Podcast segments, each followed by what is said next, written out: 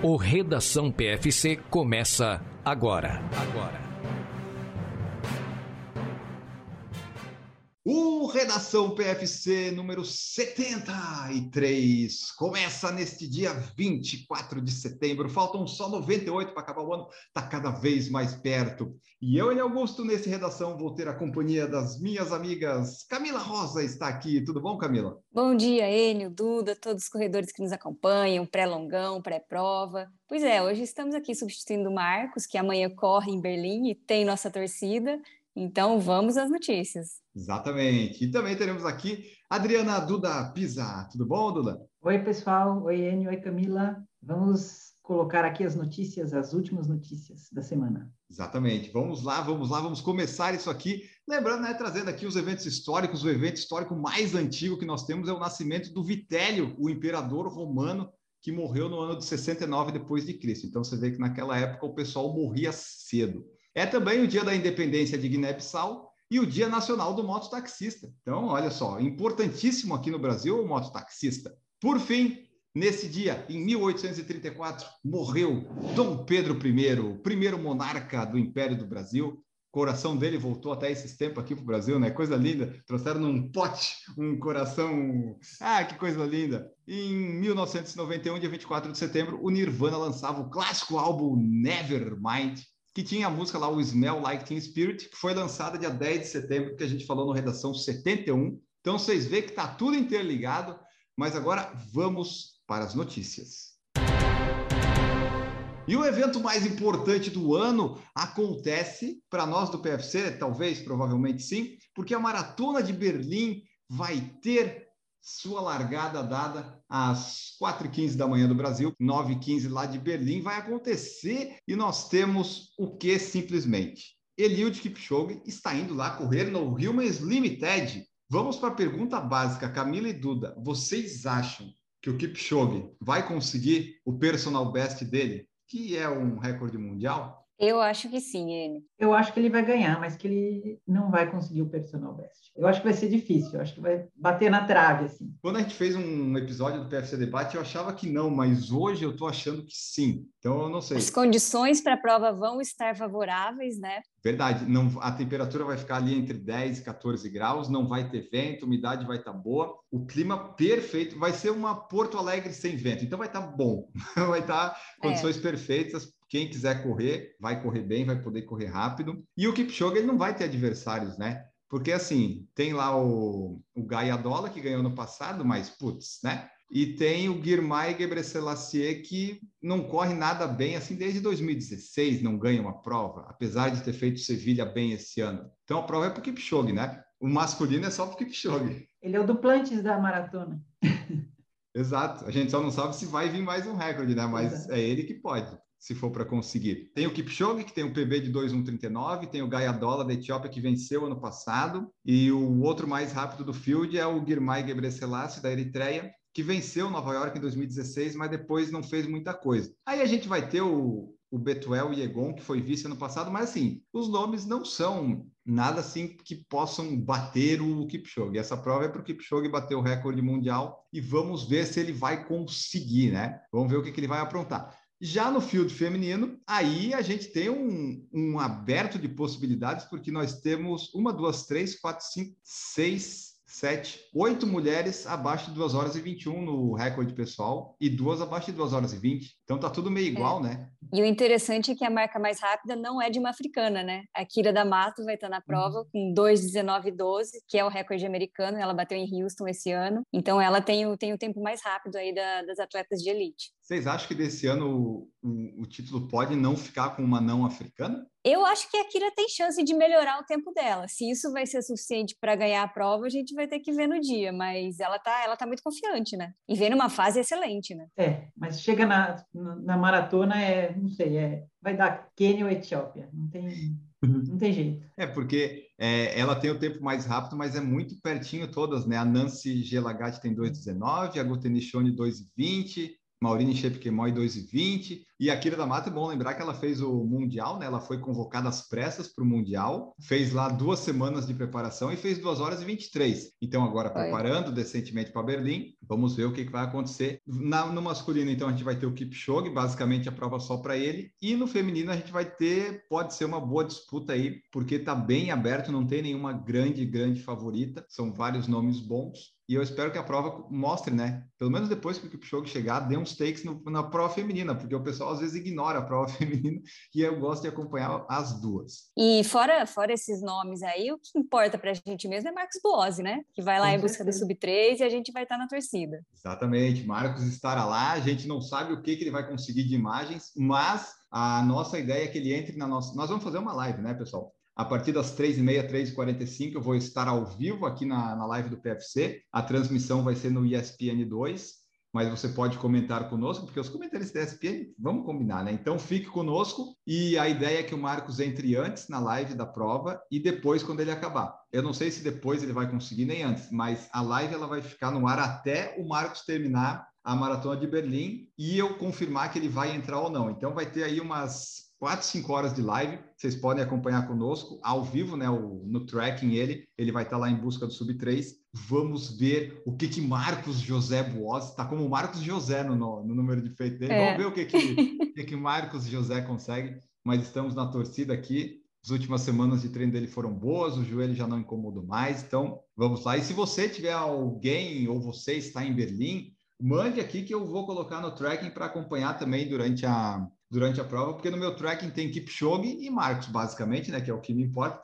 mas aí tem mais gente que mandou ali uns, ah, um pessoal que corre, que segue o podcast, que já está aqui na minha lista também. O Vanilson Neves, por exemplo, está lá, eu coloquei ele aqui para seguir também, e mais outras pessoas que vão aparecendo. E por fim, só lembrando que Berlim já sediou 11 recordes mundiais, sendo oito de homens e três de mulheres, e o recorde do percurso dessa prova é o recorde mundial do Kipchoge em 2018, com 2,139. E nas mulheres é 2,1811 da Gladys Cherono do Quênia. Dá para bater esse recorde aí? As condições estão boas, as competidoras estão querendo fazer os personal best, né? Não sei se sai, mas tem condição. Tem sim. Fazer abaixo de 2,1811. E para terminar sobre Berlim, você que quer estar em Berlim, quer ser sorteado, você tem que concorrer. Como é que faz? As inscrições abrem dia 29 de setembro de 2022 e você vai poder se candidatar até o dia 17 de novembro. Então, tem aí mais ou menos um mês e meio. Depois vai sair o, o resultado. A inscrição é para ser 150 euros e essa prova vai acontecer já em 24 de setembro de 23. Então, eles já sabem até quando é que vai acontecer. Se você quiser a inscrição dia 29, você pode tentar a sua sorte. Vocês têm vontade de correr maratona de Berlim? Eu tenho. A Duda não é muito de maratona, mas se fosse é, Berlim. Não, eu, eu, também não sou muito de Major. Eu gosto de ver, de assistir, mas corri uma Major, foram duas em Nova York, mas hoje em dia eu gosto mais de assistir. Maratona é mais para assistir para mim. Então tá, pessoal. Essa é a Maratona de Berlim. Acompanhe a prova, vai largar as 4h15 do Brasil. Vai ter Marcos Boazzi e Eliud Kipchoge e todo o field feminino.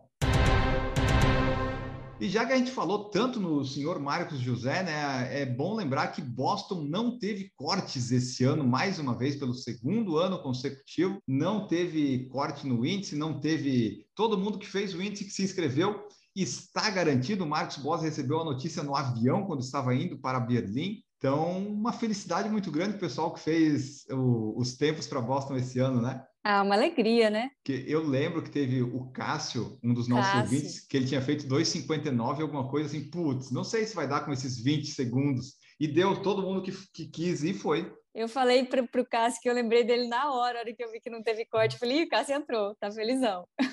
É porque tinham diminuído muito, né, o, o field de 30 mil para 20 mil. Né? Agora Foi no pós-pandemia, né? Isso. Quando diminuiu para 20, teve aquele corte de 7 minutos que baixou é. mais um pouco, né? 2022, né? Voltou e 2023 vai, vai ser também um fio de um fio de grande. Foram 23.267 aplicações, acima dos 22.936 de 2021, mas ainda não está naquele nível do pré-pandemia que era 27 mil pessoas pessoal que foi para Boston agora, eu acho que eles se deram bem. Eu não sei se ano que vem, para os próximos, se não vai ter corte, sabe? Porque o pessoal está começando a correr, está começando a viajar mais. Quem está nesse, acho que teve uma, uma boa sorte. É verdade. Lembrando que vai ter o não binário, né? No próximo. Vai, aliás, isso é uma boa, uma boa lembrança, Duda, porque do Field de 2023 são 13.315 homens, 9.930 mulheres e 22 não binários. Ah, já tem. Teve 22 pessoas que se inscreveram como não binários. Daí vai ser interessante isso aí a partir dos próximos anos com índice e tal, para ver como é que vai ficar. Mas então é isso, Boston não teve cortes, o pessoal ficou muito feliz. Lembro também do Décio, que é um amigo aqui de Florianópolis. Ele fez Porto Alegre, não fez muito bem, disse, vou fazer a maratona de Floripa. Não deu certo em Floripa também, mas o tempo de Porto Alegre deu certo porque não teve corte. O pessoal tá tão na cabeça, né, que precisa fazer com tanta folga, Sim. Que já acha que não dá. E dessa vez muita gente foi surpreendida. Agora é aquela coisa, né? Planejar a viagem, ver se vai encaixar no orçamento. Tem aí os sete meses para planejar, para conhecer Boston, para ver se vai dar para viajar. Então é o pessoal se organizar e correr em Boston lá no dia 17 de abril. Vamos ver quantos integrantes do PFC conseguem estar presentes. O Marcos vai porque ele vai correr, né? Mas eu tenho a ideia de ir, mas não sei se vai dar certo. De toda forma, para você também que quer se classificar para 2024, de repente, lá para 15 de abril de 24, a janela de qualificação começou no dia 1 de setembro de 22. Então, todos os tempos que o pessoal já fez agora em Buenos Aires, vai fazer em Berlim, Chicago, Londres, já conta para 2024. Então, por isso que eu acho que talvez o pessoal tenha que correr rápido, porque Pode ser, pode ser que a coisa complique. Esse ano ainda teve o tem o problema das viagens, né? De estar tá meio caro, o pessoal faz o índice e não quer ir. Depois disso, eu acho que o pessoal vai começar a ir. Então, preparem-se e treinem, treinem bastante. Daqui de nós, né? A Camila e a Duda com certeza conseguem o índice a hora que quiser. Já eu, aí eu tenho uma dificuldade maior. Né? Vocês estão mais garantidos, né? Se quiser, faz, né, Camila? É, mas Boston não tem muita vontade de ir, não. Ah, não? Boston não. Não, muito difícil o percurso. Eu sou fã de maratona plana. Ah, tá. Então, eu não, ao contrário, eu acho que seria a única que eu teria mais vontade, né? Por isso que eu Você fiz... combina com Boston, é. Sim, mas por isso que eu tinha feito em 2019, tinha ido e tal, mas deu tudo errado, né? É. Eu tive que fazer na USP, minha Boston na USP. Pois é, não foi a mesma coisa, né? Mas você vê, isso, isso, aí é o destino, que a Duda não gosta, de, não gosta tanto de maratona, que quando ela fez para ir para Boston, o mundo disse, não, acho que está errado isso. Vamos cancelar tudo. Ai, ai, mas então tá, Boston está aí sem cortes, parabéns para todos que poderão estar lá em 2023. E uma maratona que aconteceu muito rápida, que pode dar índice para Boston, foi a maratona de Buenos Aires no último fim de semana, que bateu lá sua cota de inscritos, mais de 8 mil pessoas tempo estava um pouquinho mais quente do que eles esperavam, começou com 16 graus às 7 da manhã e 70% de umidade. Os dois melhores homens ficaram abaixo de 2 horas e 10, alcançaram seus melhores desempenhos pessoais. Mas o que eu vi o pessoal falando é que Buenos Aires não era tão plano mais, você viu? Eu vi a mesma coisa, Hélio. E Buenos Aires que tem participação de muitos brasileiros, né? E eu vi o pessoal da assessoria do Heleno Fortes falando que a prova não tem nada de plana, não, tem várias subidas. Mas acho que nunca foi totalmente plana, né? Eu já fiz a meia, acho que, que era dentro. Ah, não, a meia, é, mas a meia é parecida, né? O percurso. Também falavam que era plana, mas também tem uma subidinha boa. Parece que mudou um pouco o percurso esse ano, né? Eu não sei se mudou, mas eu acho que talvez ah, o pessoal vai tanto com essa ideia de que é uma prova rápida e tal, que às vezes o pessoal pensa que por ser rápida ela é plana, e não necessariamente uma prova rápida vai ser é. totalmente plana, né? Totalmente. É.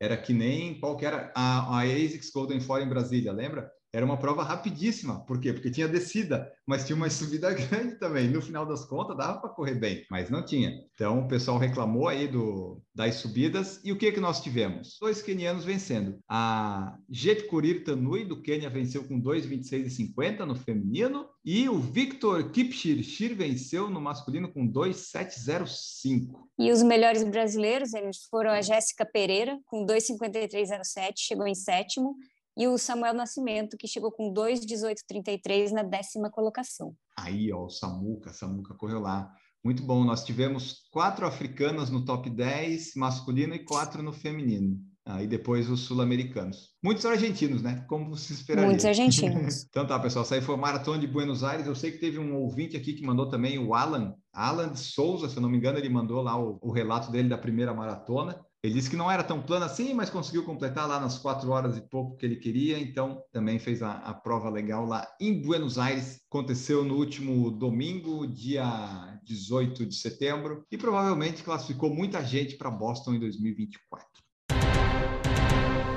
E vamos falar de Alexander Sorokin. Nós já falamos dele aqui no começo do ano, quando ele bateu o recorde das 100 milhas das 12 horas, e agora ele resolveu bater o próprio recorde mundial das 24 horas. Ele só passou 24 horas correndo sem parar. É um absurdo isso. Esse cara é um absurdo, né? E detalhe que o ritmo dele foi de 4,30 por quilômetro, é, né? É surreal. Isso dá 319 quilômetros. Então, é, o Sorokin faz coisas inacreditáveis. Ele bateu o recorde dele, que era de 309 quilômetros do ano passado. E no Strava, né? Que ele compartilha tudo no Strava, isso é legal. É, ele só manteve o ritmo até o quilômetro cento e pouco, sabe? Depois ele meio que diminuiu. É uma vergonha. 200 quilômetros ele perdeu o ritmo depois, nos últimos 200. Sim, não dá, né, Sorokin? O Sorokin é muito divertido acompanhar os treinos dele no Strava, porque, é assim, é uma maratona por dia que o cara faz e geralmente sub 3 é um absurdo, assim, um absurdo o que ele faz. E são dois treinos diários, geralmente, né? Dois Essa treinos diários. Depois... É. O cara tem que ser diferenciado, assim, acho que fisicamente e mentalmente, né? E o interessante é que ele começou a correr faz nove anos, né? Exato. Ele, ele começou a correr só para entrar em forma, porque ele estava com 100 quilos. E, e olha só o que, que ele Bebia descobriu. e fumava, e aí decidiu. E aí você vê só como é que pode, né? Porque até os 32 ele não fazia nada. Então você vê o tempo que ele pode ter perdido, mas talvez, né, o, o que ele já conseguiu aí, porque no mundo das outras maratonas ele tem sete ou oito recordes mundiais, sete. Sete. Sete recordes. Então, é o homem a ser batido, o Alexander Sorokin. É bem interessante acompanhar os treinos no Strava, porque a semana dele geralmente tem 380 quilômetros semana.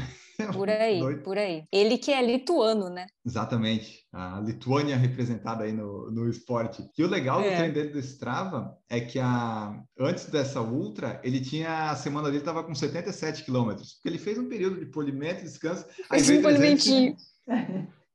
Mas eu, eu, vi que no, no, sábado anterior, no dia 11, ele correu 40 quilômetros para 3,50 de média no pace. Soltar, é, para soltar. Um polimentozinho básico, é. Aí daí ele fez esse recorde mundial 319, subiu lá a poesia para 450 quilômetros. Ei, Sorokin, muito bom. Essa semana, pelo jeito, ele tá de folga, porque eu entrei lá não tinha nada, não. Ah, será que ele não atualiza? Não, ele atualiza direto, né? Ele não é de. Ele atualiza, muito... ele atualiza. Mas merece, né? Merece é, uma semaninha off. Né? o descanso é bom, né? Mas eu, eu tava vendo uma notícia aqui, ele acha que é possível quebrar esse recorde e correr mais de 320 quilômetros. Então, né, para quem correu 319, 320, vamos ver. Tá ali, né? É, o problema só é chegar até ali, né? Mas pelo menos para ele não parece ser um problema. Para ele parece ser, ser, tranquilo. Bom, tá aí, né? Seu Alexander Sorokin, mais uma vez, mais um recorde mundial. Ele já tem o das 6 horas, o dos 100 quilômetros, das 100 milhas, das 12 horas, das 24 horas e de mais tudo que você quiser aí, ele tem nas outras.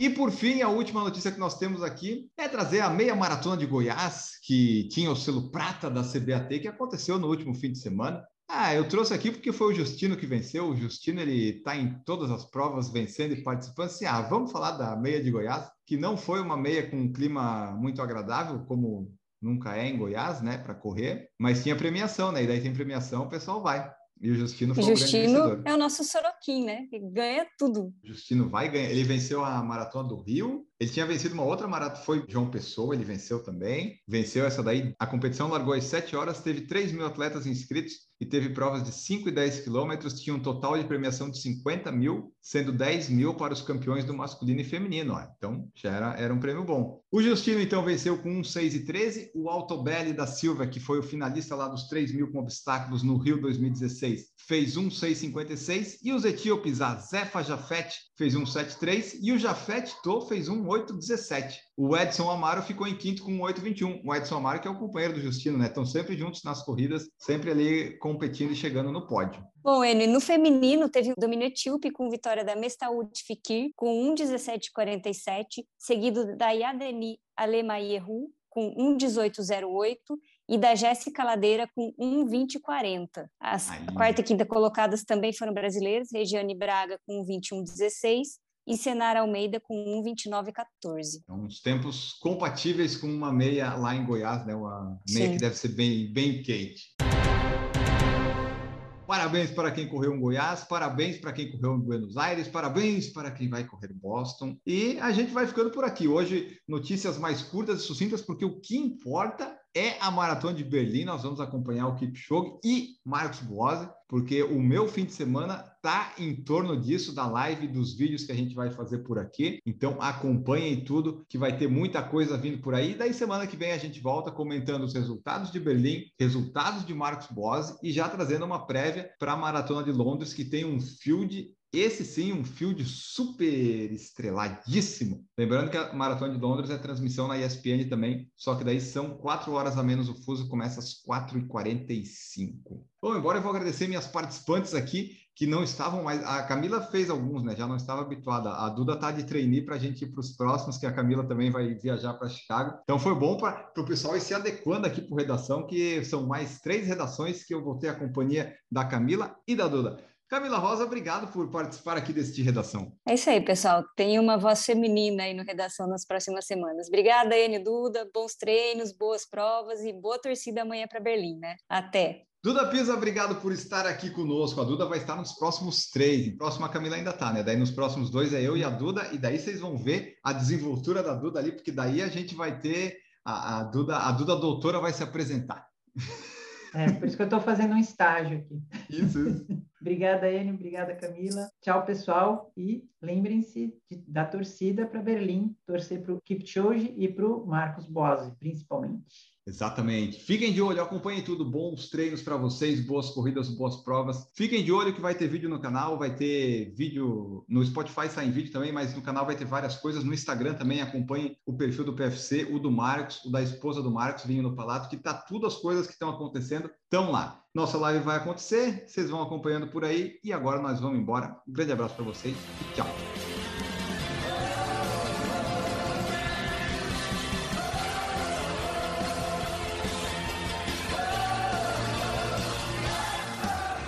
Produção por Falar em Correr, podcast multimídia.